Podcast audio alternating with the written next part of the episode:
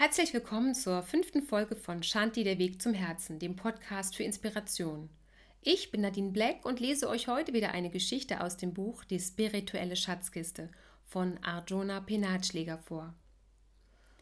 Des Fischers Frieden. Ein Fischer sitzt am Bootssteg, seine Beine baumeln und er blickt aufs Meer hinaus. Ein wohlhabender Tourist tritt zu ihm hin und fragt, waren Sie heute schon auf Fischfang? Der Fischer nickt. Fahren Sie noch einmal aus. Der Fischer schüttelt den Kopf. Aber es ist doch gutes Wetter und Sie können, wenn Sie noch zwei oder dreimal ausfahren, viel mehr Fische fangen. Der Fischer blickt ihn nur groß an. Der Tourist, offensichtlich ein erfolgreicher Geschäftsmann, fährt fort. Sie können mit den Einnahmen der weiteren Ausfahrten zusätzliche Fischkutter kaufen und Fischer aufnehmen, die die Ausbeute und die Gewinne weiter steigern. Sie können bald eine eigene Fischfabrik aufbauen und Begeistert redete der Geschäftsmann weiter, machte den armen Fischer in Gedanken zu einem reichen Fischereiunternehmer. Er schloss mit den Worten Und wenn Sie das alles erreicht haben, guter Mann, dann, dann können Sie hier sitzen, den Tag genießen und aufs Meer hinausschauen. Der Fischer sah ihn wieder an, blickte eine Minute aufs Meer hinaus und sagte Aber das habe ich doch gerade getan, bis Sie mich dabei gestört haben. Wie finden wir hier unsere Inspiration?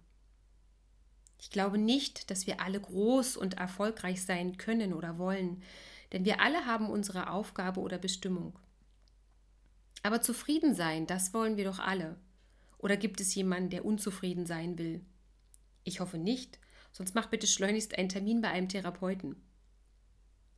Ganz oft denken wir, mit dem Erreichen unserer Wünsche in eine dauerhafte Zufriedenheit zu kommen. Doch ist dem so?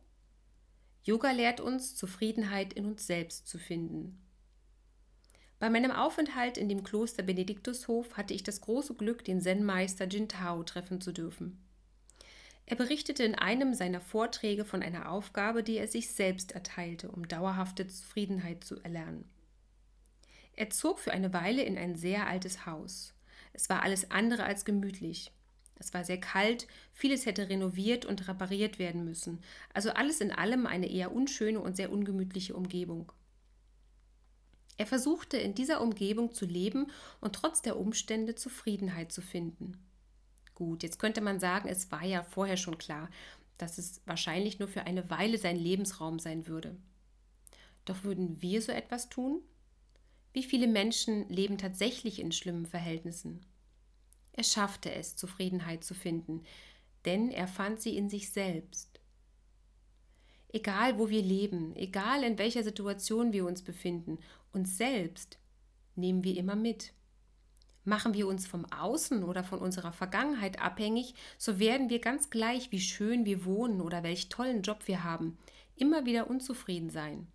Wir werden immer nach mehr suchen, Streben ist per se ja nicht schlecht, im Gegenteil, kein Schritt ohne ein Ziel, kein Schritt ohne Motivation. Doch wer oder was willst du sein? Die Antwort liegt in dir. Frage dich selbst und du wirst sie finden.